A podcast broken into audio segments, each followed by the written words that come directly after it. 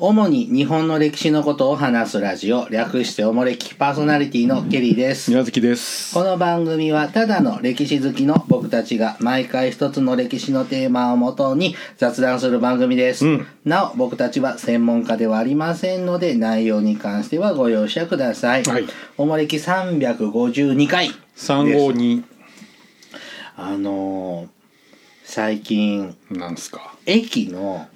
ステーション。うん、ホームにあるおうベンチがベンチ。うんああるでしょ電車車で待ってる間とありかますな酔っ払って寝ちゃうベンチねあ。はあれ向きが変わってきたでしょあ。そうなうんん。どういうこと。あのー列車に向かって垂直にまあベンチってあるじゃんね大体ホームに向かってある印象がありますあれね。座ると今進路方向っていうのほうああのー列車と方向を横になってる。そうそう。90度動いちゃってるのよへえ、なんかあんの。それってなんか酔っ払った人とかがほあの今までのあの垂直電車とベンチの座る向きが垂直だうとはあ。そのまんま酔っ払った人ってホームに落ちちゃあおうっとっとでホーム行っちゃうから。なので平行にすることによってその数がああ。減るんだってって言っああ、てそうなんだ。だから今ベンチのむベンチを今まであったのを取り外してあー向きを変えたベンチを設置ししてるとこが増えてきてるのよ。うん。そうすると今までこの幅に合うようにって座れる座るとこはいはいは4いつとかあったのをこう向きが変わるとうん。座席数が4つから2つに減っちゃったりとか ねあホームの幅を確保しないといけないそうかそらうそうそうそう今までのやつを横にすれば済むってわけじゃない、うんはそうするとね電車待ってる間にずっと立ってないといけないのよあ、まあベンチ自体が廃止するっていう流れもあったけどねなんかあそうなのそのもうさちょっと不便そこまでしないといけないもんなのかねまあそう思うけどねうんちょっとやめてなんかねちょっと広い幅のとこは違和あんまり違和感ないんだけどあホームがそうそうそうそうその二列その二列なんていうの二二二ってこう座れるようにしてるとこもあるんだけど狭いホームのとこは四つのとこをい一一にしかはあでこの幅しかなかったらもう四つあたりの二つぐらいしか席がなくなっちゃってなるほどでなんねか座ってる人を見ると滑稽に見えるポツンとなんかあさっての方向を見て座ってるから。はうーんなんかなーって思うあなんでそれはやっぱり福祉関係でなんかそういうあれが出たわけ全然僕が不自由というか僕の座りたいとこに椅子がなくなったからいやなんで横になったって気づいたわけあそれだってポスターかなんか新聞かあ本当にポスターで見たのよ、うへえん、で僕のの決まったベンチがあったのにそれも勝手に変えられて予約席があっ たそう指定席があったのにさで定員が減ったんだ、うんあほんとねなんかなんか変わるねゴミ箱も減るしさねえ公園とかもほらねやっぱりそのなんだっけホームレスの人とか問題もあったりとかであーだんだんこう座る場所ってどんどんなくなっていっちゃう公の場から。そうだねベンチ減ったね公園もねできてもほらそれこそこう固定さ寝転がれないようにこう間にに荷物置きを置いたりとあか手すりついて手たすりりするがねついてねあまあ、それも結局定員減ってるわけじゃんね。あー優しくなったのか冷たくなったのかまなあね誰が得すんねんって話だけどね。うん まあいや不快に思う人は減るのかもしれないねうんまあねゴミ箱も喫煙所も減ってうんね変わりますね世の中つまねんない世の中ですけどね。うんまあゴミ箱ないのは不便だね本当にねねちょっとしたもの捨てられないと本当にストレスだよねいいじゃんとかって思うよね ねこうでも置きっぱなしにしてる人もいるじゃん分かってかあるらあるもう忘れねうっかりさんかってねなのかなって思ったりするんだけどなうんちょっとね皆さんもちゃんと自分の駅のベンチ座れてるかどうかそう心配確かに言われてみればそうねうんだって大きな駅ほどないんだよベンチがうんうん昔って必ず大きな駅って大きな待合室があったじゃんあった改札の前とか横にさあったよねそれ自体がもう今ほとんどないでしょないもんね結局そういうとこがねまさにそういうあホームレスの人まあもホームレスとか家で娘とかがねそうそうそうなるわけでタブロするんだよねでホームにちょこっとあるだけだよね今あれもさ結局オウムのテロ事件ぐらいから関わってきたんじゃないの、まあまあまあね確かにないね新幹線の駅とかあるけどね改札の中の待合所とか、あね、ーあれはほら結局団体がどうしてもうねん利用するからそうだよね大きな駅はねあの修学旅行行くそうそう時そとうそかうねもう行列で駅のあのコンコースにみんなで座らされてそう並んでねクラスごとにうん三角座りしてたけそうどそうあれさあの時はなその駅がどういう構造かもわからず、もう言われる通りしてたけど大人になってまあまあまあ勝手が分かってあ賢い人は考えるでしょうこういうふうに僕ら見られて見てたの見られてたんだってなんか見ちゃうけどね、うんそこまでの駅でなくてもあったじゃんやっぱりうん必あったず、あったねちょっとベンチが4つぐらい並んでちょっとキオスクがあってっていううのんが中小の駅だったけどね今はないもんねもう今全部コンビニですそうそうそう、ん、さああー今日はですねえっ、と久喜義高、何の話やねね、ベンチ大事な話だよん全然つなげようって努力もしないんああだしてないあしてないんだ、はいあそうだ、あのーもう放棄してんだ今日ちょっと考えるパワーがあーそうっすかちょっと今なくってじゃあいいやはい久喜義高です3回目はいえっ、と今日は本能寺の変ですねえーこっから生い立ちから信長の家臣になって、はいでその後ですね、はい、あの石山本願寺戦は頑張って戦ったよってところ大まで活はい躍からのはい、 3回目はいその後ですね、はいえっと参考にさせていただいているのはウィキペディアさんからですウウィキペディアィキペディアですね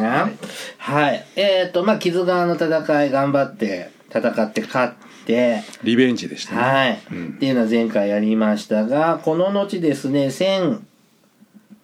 なん何年本能寺の変って82年だっけ本能寺の変うんは1582 3年うんに本能寺の変がありますね。はいはい。あれね、あの、木津川の戦いで、えっ、と、木津川河口の戦いで、はいあの、久喜義高頑張ったんで、うん信長からね、うん摂津のうん野田、福島、これ今の地名にもあるよね。まあ大阪の周辺もですねうんで、のね、その辺ね、7000石を加増されたんだって。うんでこのそのそして合計3万5千石の大名になったんですってうんでこの本能寺の変の時はねうん堺ほうに駐留していたようですよ家康といたのかな鉢合わせかなああー大河ドラマ的にはいいシチュエーション本当でですすねねほう家康殿家康殿は早く三河に船で逃がしてあげればいいのに帰りなされ伊賀越えがよろしゅうございます私は大阪にとどま堺にとどまりますゆえとか、んやれそうですね、んでこの、まあ、信長さん死んじゃった後ですね、んえーっと義高はですね、えっと、織田信勝信に勝うん使えますアホボンに、信夫ちゃんはい、使えますで、はい天正あ10おぼんってえーなん間違えた 間違ったよそういう主観的な言い方やめてくださはいあのドラ息子に いで一緒やっちゃうはい。天正12年、1584年に、小牧長久手の戦いが起こります。うんこれは、秀吉対家康のやつ信勝秀えー家康連合軍対秀吉ですねうんね、もう一回もう一回。信勝。信勝と家康が組んで秀吉と戦う、うんそうか。秀吉は三法師殿を立てたんですそうそうそう清津会議の後で、うんうんでね、久喜義高は、えっ、と、滝川一益の誘いで、うん秀吉側に寝返ります。うんあれ主君は信夫さんなのに、うん主君をを裏切って秀吉についたんだ敵に寝ね返ったうんうんで、えっとこの寝がでこれどっちが勝つとかってな引き分けなんだっけまあまあわ痛み和分睦けっていう感じでまあはい。で、えっ、と、同じ年にですね、えっ、と、蒲生氏里がうん南伊勢に入ります。うんで、彼の与力として配属される。うんだから、新しいご主人が、蒲生氏里さん、うん松坂まあご主人とまではいかないけどまあまあ一応サポーター、まあまあほ補佐一応まあメインの氏里を支える周りの中堅大名みたいなあでーすでねだ大名なのに。うんまあまあい一つの軍団のまあまあ蒲生氏里軍団に入ったんだね軍団のそれ、ね、軍団長が宇治あうんの宇治里で、まあ、その一隊長ん大大隊長みたいな感じかな、うんであと水軍のと棟梁としても重用されます、んで、えー、とこの後ですね九州平定秀吉の九州平定、うんえー、と小田原征伐うん等にも参陣しますうんで蒲生氏里はえっ、と奥州仕置うんきで会津に転封されるうんこれ奥州仕置きってなんだっけ欧州仕置きはあれじゃないですか北条平定北条氏との戦い小田原の戦いの時に、東北地方の大名に「俺のとこ来い」って言ったけど来なかったやつには全部ぶっ潰してまあ、伊達政宗伊達政宗がそうまたなの。はあはあはあ。で、なんで蒲生氏里は。でその東北の抑えとしてこの会津あー蒲生氏里が会津若松に店舗になってあなるほど、本当は頼木大名だから一緒に行かなきゃいけないんだけども行かなかった。時は行かなかったなんで、やっぱ水軍の方が。水軍でなんぼですからね会津なんかに行かれても仕方ないってそうだね。うんなので、そのまんま。この伊勢の国ぐらいにいるのかな。そうそうですね、ん一緒です両国は変わらずはい。で、天正13年。1585年には15位下うん大隅の神に上位任官される うんあだから国主になる大隅の国のまあまあ本当になるわまあ役職がもらえるねまあそういう一応まあ武士としての、はい、うんで、えーこの時にですね本拠地を鳥羽うんに、えーとして鳥羽城を築城しますうん鳥羽城は行ったことありますああ駅のねすぐ近くにありますねあの山手の鳥羽水族館はちょっと南行き過ぎ行たき過ぎやね、うん本当に駅の近く鳥羽駅の裏ねそうそうそう鳥羽駅からちょっと駅の行ってこっちのそうそう山手だよね本当になんか崖の上にう立んってるお城ですね、うんあの僕お伊勢参りたまに行くんですけどはいあのお祓い町にねはいあのおかげ横丁じゃなくあのお祓い町の方にうん赤福本店があるじゃないですか、あ角町のとこね、うんはいあそこはうんいつもうん今混んでるじゃないあの観光客でまあまあまあまあまあうんにぎわってて、うん落ち着かないので、うんお店でゆっくり食べたいなって時は鳥羽の赤服に行くのよちょっとわざわざ鳥羽まで行くのだってあのフリー切符とかだったらいけるじゃんあ手前のあそこあるでしょあの駐車場のとこにも店あるでしょうんあーあのお払い町横丁の入うんり口のところの駐車場にも結構大きな店があってあるあるあそこ結構人少ないあそじこゃないもさ今有料駐車場になったりあそうそう無料昔タダだったよねそうそうそそううそうそうだからね今もう混んでるからあなあるべく公共交通機関で行くんだけどそれあんたみたいによく行ける人はいいけど、うんやっぱあそこで食いたいじゃん、あまあね、もうそれも一つの価値じゃないですか、うんあのドンってあの空いてるとこうんだから僕は鳥羽店か二見店なに行きますね汽車で食えよあでも今でも赤福餅を食べには行かないよ今あそうなの赤福氷を食べに行くあーかき氷かうんあれ夏の風物詩だね、うんかき氷は回転遅いよねこっち餅だけ食うなら結構早いから、あーちょっと待ってりゃあっという間に焼くんだいけやど、氷氷氷うまいなああそうですか、うんあはい何の話だからすごい15位芸ってことはもうてんこれ天井人になるの まあ15位はギリギリですけどね、うん貴まあ族大名普通の大名ですねあー5位は一般大名にまあまあま名を馳すことができたんですね、あうんで、えー、と秀吉さんはですね朝鮮出兵を行いますうんでえっ、と天正20年うん1592年7月うんですね脇坂安春安春さんと、うん加藤義明義明さんうんと久喜義隆が水軍を編成して、うん李春心はい率いる朝鮮水軍に対抗することになりますうん脇坂康春ってあんまり知らないあ本当ですか、うん関ヶ原の時にほら裏切る小早川うん秀明が裏切るじゃないですか、うん松尾山って山の、うんでその麓にはで布陣してたのが脇坂康春とかあの、なんだっけ忘れちゃった朽木なんとかとかうんで小早川が裏切って山降りてきたら井の一番に裏切るのが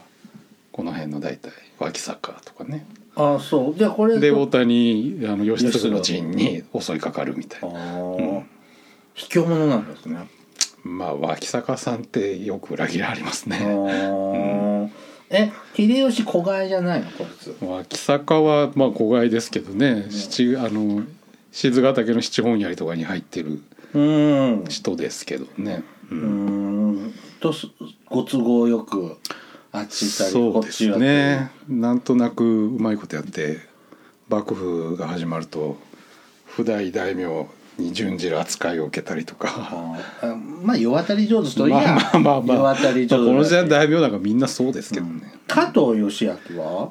加藤家もまあこれ清正の関係清正とは違う加藤加家藤でさすんねな、うの、ん、うんこの人も名前は聞くけどよく知らない伊予のね大津っていう藩の大名、だから伊予に領地をもらうんで、まあ、瀬戸内でまあその辺慣れてるって話でしょうね、海運水運か水軍な、うん、この3人がうん水軍を組むの、まあまあそうですね、うんじゃあ脇坂も加藤もうん、水軍持ってるってこまあまあまあまあそと、ううん、で一応まあその親玉が茎みたいなああリーダーが久喜さん、うんなるほどで李春心も名前聞いたことあるけど、まあこれも大体ね出ますねこれ朝鮮の朝鮮側のまあ水軍の大将なんだ大将ですねあーいいですねドラマになりますねでこの脇坂康春さんが抜け駆けをして反三度回戦ここでもこういうことしちゃうわけですよみんなでこうやってやろうねって言ってたのをんそうそう最初は結構うまくいってた、まあ、茎が一応抑えでいたから、うんカレーの一応命令に従いなさいっていう話だったんだけど、うんまあ脇坂がこうやって抜け駆けしちゃうとどうなるって話なんですよね負けちゃうっていうろくでもないやつですね半半三度と半三度っていう島寒山島うんこれどどの辺プサンのあたりなのまあ南の先っぽの沿岸部ですねでで結局これやっちゃって脇坂のおかげで敗北負けちゃうそうそうそうで海戦ってほら艦隊行動がやっぱり大事じゃないですか個個別にやられちゃうと、うわけわかんなくなっちゃう、うんなんかごちゃごちゃになって狭い海の中であんなでっかい船を動かすだかうんら整然とやっぱ動いていくと勝てるのに、うんこう一部の人がこういうことやっちゃうとなんで動いちゃったんだろう自分が先にこう焦ったとよく言われますけどね、脇坂がが小心者なのかねうんあんまり疲れないタイプですね、うん友達の中ではああそう こういうの嫌われちゃうねマラソン大会で一緒にゴールしようねって言って最後のああやめ50てで。ーそ 明れさ日もう勉強せんともう俺テスト行くわって言って私もって言ったらめっちゃ勉強してくれるやつでしょああ勉強あのねマラソン大会ってさそのさ一緒にゴールしようねって辛くない辛いあの僕ねあのまあそんな体育できないんだけど、うん同じようにちょっと肥満児体系のクラスメートがいて、ん一緒に走ろうねってこう言って「うん」って言うじゃんでもやっぱ体力に差が個人差出るじゃん、うそんそううすそうそるうといやこのペースで君のペースに合わせると僕が逆にうんゆっくりだとしんどいからちょっと23歩先出るとうん「ケリー君行かないでケリー君あ待て!」ってこう言うわけだよ。あそうねいやーだって待ってさーって思いつつさなんかそこでさあの置いてくといじめられそうな気がするし さなんか迷うねああいうのよくないよね。いやそうですよで、えっ、と、まあ、脇坂が先に出ちゃって、それに追ってうん出動した、えっ、と、加藤義明、久喜義孝も、うんアンコッポってとこで、ああえっ、と、李春心の、えっ、と、攻撃を受けて撤退する。うんもう、ボロッボロに崩れるわけですね。まあまあこの辺も最近ちょっと評価がねどどれ李春心がどれぐらい勝ったかっていうのはうんそれほどでもないって噂もあるけうど、ん、まあ、まあでも負けたことは間違いないんだよね。負けたというかまあまあ、うん、えー、久喜義孝はですね座礁していた日本丸、うん、えー、じゃあ座礁していた座礁ね乗っていた日本丸座礁と座礁は大違い違いまですすよね乗っていた船ですね日本丸に乗ってたんですね、うんの被害は出たけども攻撃をしのいで夜間に脱出したうんわけですね、うんはいで秀吉は戦術転換を命じて海戦を避け陸海共同で沿岸防備を行うようになるうんで日本水軍は朝鮮水軍の攻撃を何度となく撃退して朝鮮水軍の活動は激減するそうです、んまあなんとかやりこなせるようにまず陸海の連携を取れっていうふううんに作戦を方針転換すると、うんまあだんだん日本側が有利になる陸軍別に沿海す海岸線のそばで戦えば陸からも要するに援護射撃できるじゃないうんあそういう意そう味だからかあんまりそう海のど真ん中で出なあーいもともと日本ってそんなにこう朝鮮出兵のための海軍ってあんまり用意してなかったんです基本的に輸送隊が大大事なんでそれを守る程度しかなかった護衛してたぐらいの護イメージ衛艦隊的な感じだったんだけど、うんでそここうねガチンコで海の上で戦っちゃうとやっぱり不利そういうこだとからかこうできるだけ沿岸部に近くで活動するようにして、うん戦う時は要するに陸海を連携してやんなさいと。なるほどで相手をちょっとずつ潰していってどう最終的に活動できなくしていく偉いね秀吉ちゃんとこうやって指揮命令できるんだねうんんで頑張ったんだね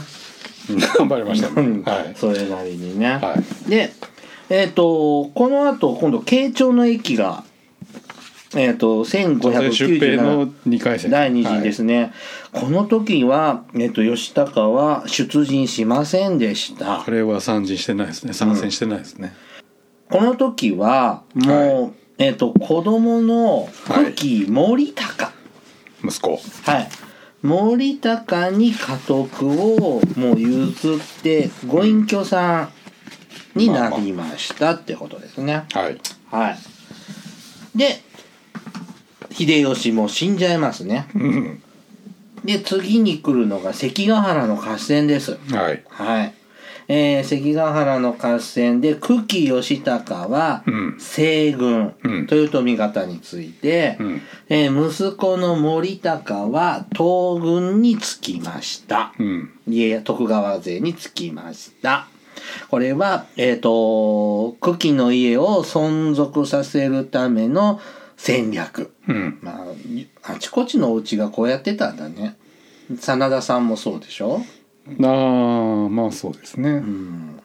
真田さんのとこもお父ちゃんは秀吉側について雪村息子とは親父はそうですね、うん、えっ、と信行は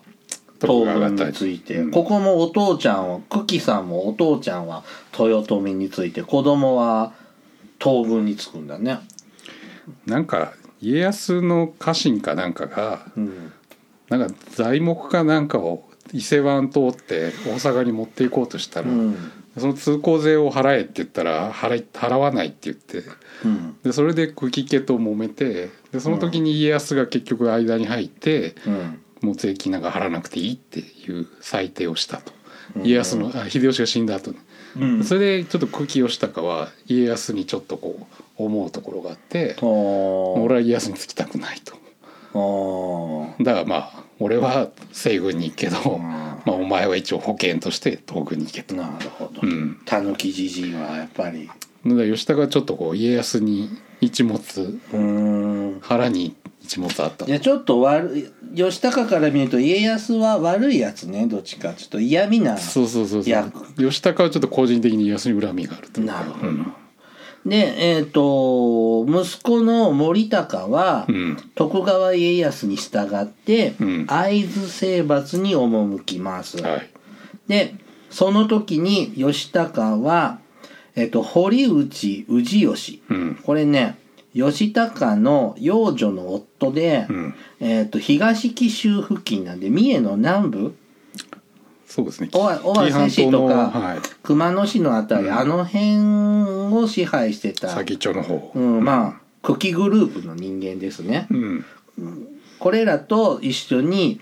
守備が手薄になった鳥羽城をうん奪い取っちゃいますうん久喜家の本拠地自分の息子の城を、はいでさらに伊勢湾を海上封鎖しちゃうそうですうん1600年8月24日うんあの津町の戦いというのがはい起こるんです。えーっとこれはね伊勢の国で行われた関ヶ原の戦いの前哨戦と言われているものの一つだそうです。うんえーっと西軍が毛利秀元、そうだよね西軍の総大将ひえー、照元じゃないのだそうかてるん秀元秀元あそうまあうん、毛利家の人なんでしょうね。もちろん、うん、と長塚正家夏かまあ真ん中つかでもいいけどこれはご五奉行の人ご奉行の一人ですね鍋島勝重うんこ れ鍋島の人なんでしょうなあそうですねうん長宗我部森近うんこれ四国の人やね、うん安国寺家系うんあー半分ぐらいわかるうん名前で東軍徳川方は富田信孝さん、うんなんだこれ文武さんわけべ和慶兵衛光義さん、うん富田高田富田あうん富田ですね富田修う善ん、富田修善さん誰知らない津の人なんだねあうの津の人だーんまあ伊勢の大名ですねうーんま富田家は後に滅びちゃうねあ、うん、わけべ家は滋賀県の大溝藩っていう大名で細々とまあちょっと名前の うんを見る限り西の方が強そうねまあまあまあまあねうんネームビッグネームばっかりですね、はいうんでこういう戦いがある時に久喜義高は伊勢湾を海上封鎖しうんして大きく西軍に有利になるように、えー、と貢献したそうよ。結構ほら伊勢湾の一番奥って三河じゃないですか伊勢湾の一番奥三河尾張じゃないの尾張とまあ三河の沿岸部じゃないですか、んうんうんうんで結構三河をチクチク船でやったりしてあー家康一番嫌がるでしょ、まあ、関東にいるけどもともとの、三河だもんね。うんうん家康大嫌いだからああここぞとばかりにそうそうそう三河の沿岸部を襲ったりして、まあ、それなりに活躍しますね、はいうんでえっ、と9月15日、うんこれ関ヶ原の合戦の本戦ですね、ところがあって話ね、うんで、えー、と西軍が壊滅するわけですよね、でこの情報が入って義高は鳥羽城を放棄うんと答志島に統合しますうんこれはえー、鳥羽から船が出てるでしょ船が出てるとこよね、うん、ちょうど伊勢湾の真ん中っていうか本当に鳥羽から結構ね沖合うのんあのー人住んでんだよね 今もね道島住んでますよ、うん、どれぐらい離れてるんだろう行ったことはないですけあど本当に鳥羽鳥羽駅から船が出てるね鳥羽の駅前からうのん鳥羽市へ連絡船っていうのがありますねなんか海が荒れると運休にあなあるちっちゃいうん船ですねはいうんその島の方に逃げますはいでこの久喜家の行く末を案じたうん家臣の豊田五郎右衛門うんが切腹するように促して、うんえーこれを受けて久喜義孝は10月12日に自害しますうん享年59歳うんねえー森高子供の森高は、うんお父ちゃんの除名を嘆願して、えー、と森高家吉家康に付き従って随分頑張ったみたい東な軍でねかなり活躍しますからあ本当に、うんでその功績の大きさから、えー、と考慮されて、えーもう死ぬのは許してあげるよとまあ親父を助けてくれとうん許されましたんでこれも結構家康は渋ったらしいですけどねああそう、そりゃそうだわね、い意地悪されたんだ地よ悪ねもされたしやっぱりうんすごいですからね親父はで九死が、えー、と義高に伝える前に、うんあのでももう死んじまっていましたで家康がぐじゅぐじゅ言ってる間に結局先に死んじゃってたん切だ腹してたと今だったらメールとか電話でさピッてでねできた けどうん昔はねそうやり取りも時間かかる間にこうズレが出て間に合う情報のが届かず死んじゃったんだね、うんで森高はお父ちゃんも死んじゃったよって聞いて激怒して、うんこの豊田五郎右衛門うをん斬首切り殺したののこぎり引きっていうねあそう残酷な首を土に埋めて首を竹のこぎりっていう竹で作った刃で作ったのこぎりで竹なんかでノコギリ作れんの竹をこうギザギザにあこうー痛いじゃんそんなの痛くするためですよあ本当に残酷なそう殺そうし方で殺したと言われてますねあお前が余計なこと言わなければー親父はっていう話ででもそんだけ父ちゃんと息子はああまあいいそうで関すね係それはねに親父助けてくれっていうぐらいですから、うんうんはいさあその後ですねこれでまあ久喜義高はうん、の人生終わっちゃうんですよ59歳で吉高死んだ、んじゃあ終わりじゃないですかまあでもその後江戸時代になっても久喜市はあの生きそ続のける後の久喜家うんうん、久喜森高ねうんは鳥羽城主として息子ですねはい、はい、 5万6千石はいの大名になる、なかなか立派ですねまあまあ5万石ですから、まあまあ中継の大名ですねこの森高はね跡継ぎをうん仏門に帰していた五男、うん久高うんをに帰属させて後継者にしようとしますおおが三男のお兄ちゃんだね久高のお兄ちゃんうんの、えー、と高末がうん猛反発うんで家督そ家督争いになりますいわゆるお家騒動ですなうんでえっ、と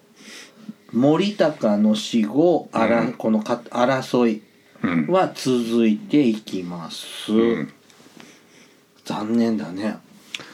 そうやね結局幕府が最低間に入ってどうなんだ5万石もくれたのにね、うんで結局は江戸幕府が、うんえっ、と介入して、うんまあ、島の島ですね、うん島の国をの領地もらってたのをうん失いますはいで五男坊の久喜久隆は摂津の国うん三田藩三田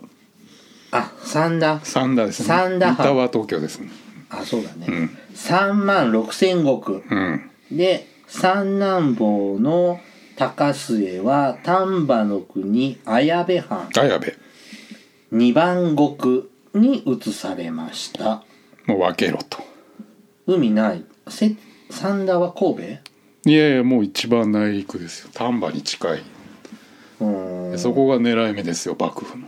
海海のそう力をそぎ取っちゃったんだ久喜家は水軍持ってなんぼですけどそうだねそれでも幕府にとっては脅威ですかもうこの天下取ったらさあさあさ時代にあはだからまあお家騒動にうまいこと介入してあじゃあ仲良く兄弟で分けなさいよと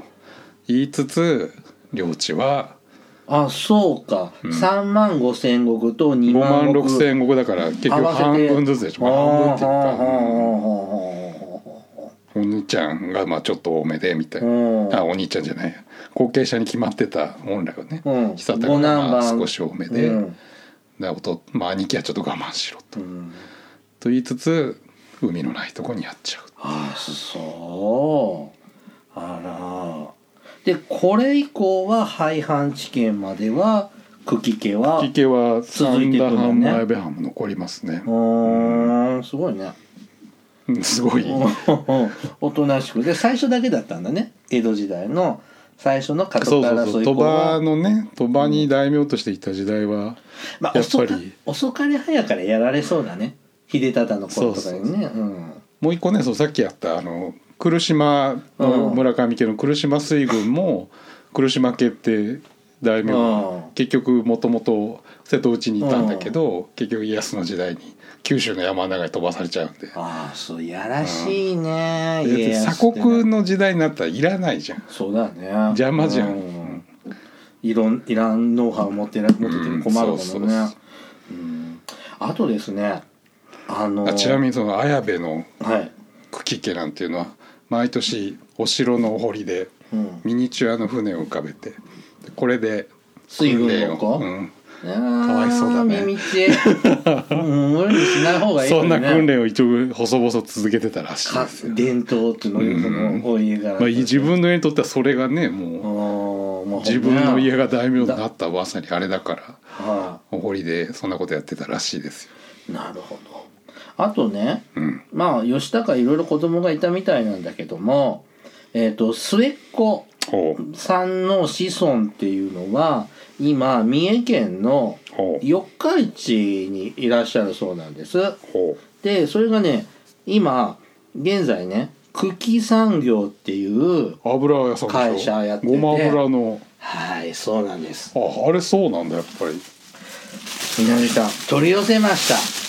た茎のごま油栗のごま油あはい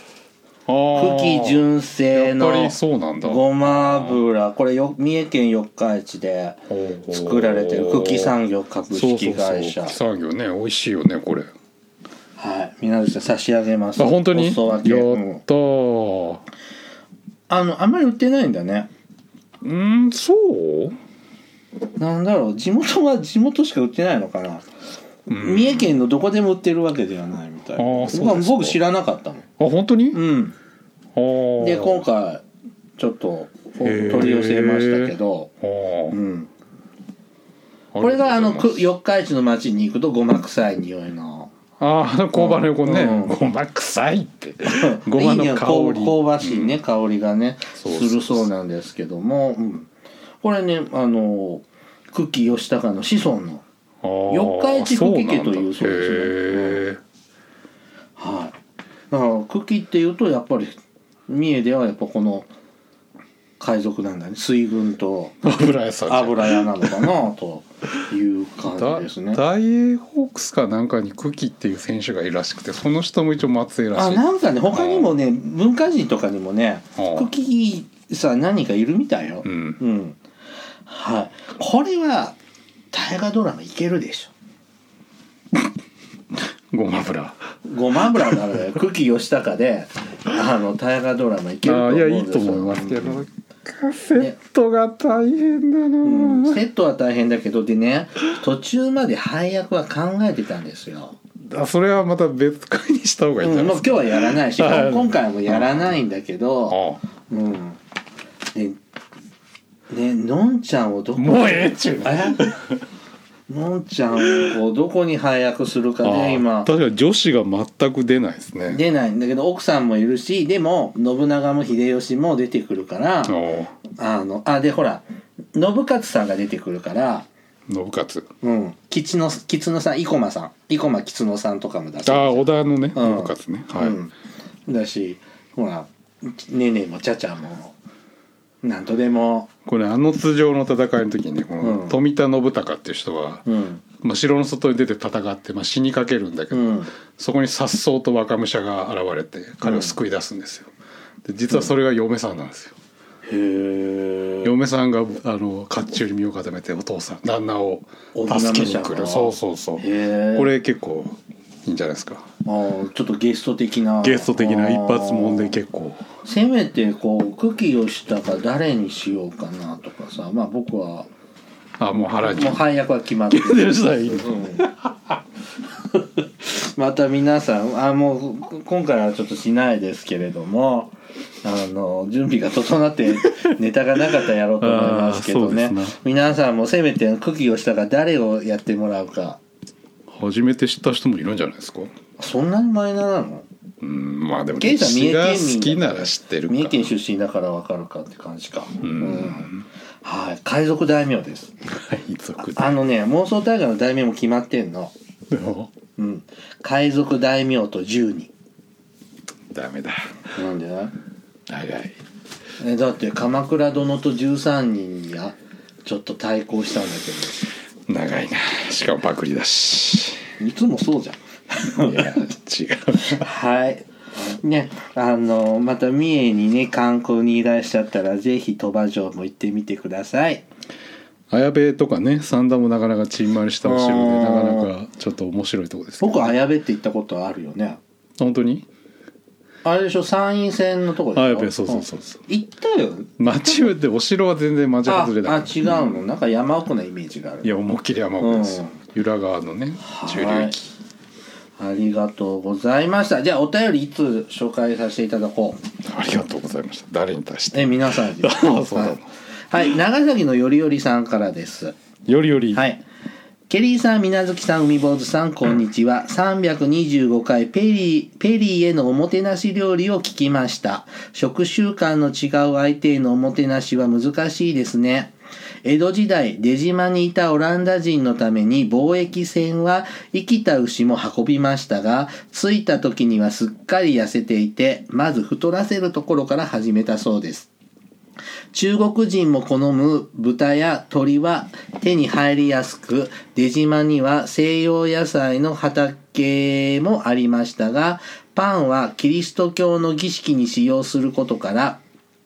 幕府は日本人が食べることを禁止していたため長崎奉行はオランダ人に主食であるパンを焼くことを禁じました。えパンという言葉はポルトガル語由来で、長崎に、えー西洋人宣教師がいた頃には、多くの日本人パン職人がいましたが、禁教令ーうんとともに廃業させられています。長崎奉行はオランダ人からパンの製造を嘆願されて輸入先を出島とオランダ船に限定し、えー世襲の1軒のみののみで製造すると取り決め日本人が甘甘酒で発酵させたパンや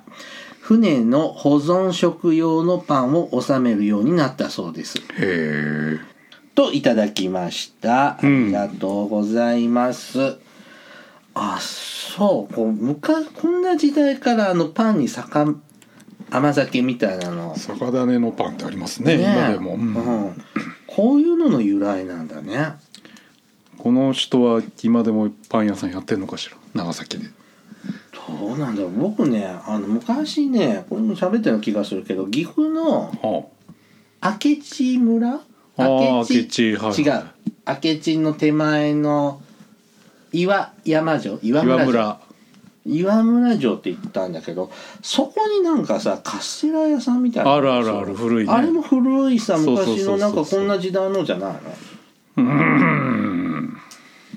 岩村にね、うん有名なカステラ屋さんありますうね、ん、なんか昔からの作り方ってこう言ってたところをそうなのかなってちょっと思ったんですけどねうーんパンパンも食べちゃダメだったんだねねミサの時に使うからねパンって、ミサの時使うあの生体配慮ってほらのあパンと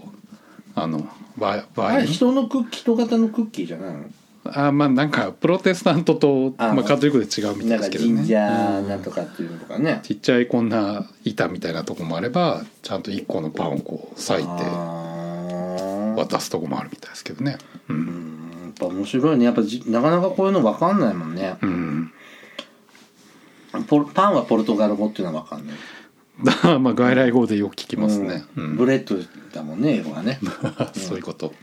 はい。ありがとうございます。はい大森駅ではリスナーの皆様からのお便りを募集しています。うんあの時代に行ってみたい、あの人に会いたい、おすすめの歴史漫画や歴史小説、大河ドラマや映画などの、映画など、えっ、と、歴史系のものの思い出や感想、戦争の体験談など、他にもいろいろとお便りテーマがあります。詳細はおもれきのブログをご覧ください。うんはい、お便りは、えー、E メールまたは Twitter のダイレクトメールでお送りください。メールアドレスはおもれき2013アットマーク Gmail.com。Twitter はひらがなでおもれきと検索してください。はいでは、えっ、と、また、ポッドキャストでお会いしましょう。さようなら。さようなら